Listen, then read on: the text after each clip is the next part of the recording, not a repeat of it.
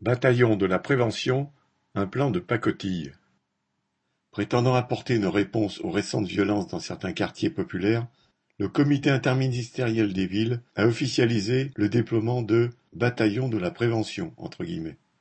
Doté de 26 millions d'euros sur deux ans, ce plan prévoit le recrutement d'ici l'automne de 300 médiateurs sociaux et 300 éducateurs de rue dans 45 quartiers prioritaires de la politique de la ville, QPV, sur les 1514 que compte le pays.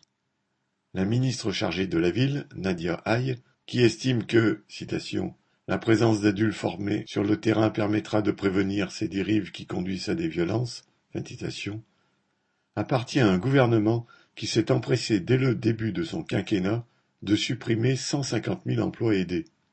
Beaucoup de ces emplois permettaient justement d'encadrer les jeunes, que ce soit dans les écoles ou dans les associations de quartier.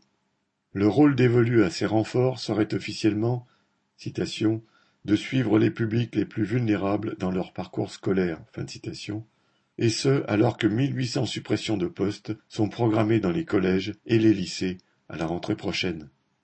Ils auront également pour mission d'écouter les jeunes. On peut imaginer quels témoignages ils recueilleront.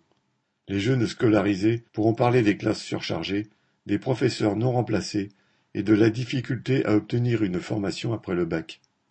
Les autres pourront témoigner de la difficulté à obtenir un emploi quand ils se voient uniquement proposer des formations bidons ou au mieux des petits jobs sous-payés. Mais si tous ces jeunes sont considérés comme un public vulnérable, c'est bien du fait de l'absence totale de perspective dans cette société qui s'enfonce dans la crise. C'est sur cette situation que la ministre estime urgent de poser quelques sparadraps. Que voulez-vous, elle n'a que ça. David Mancas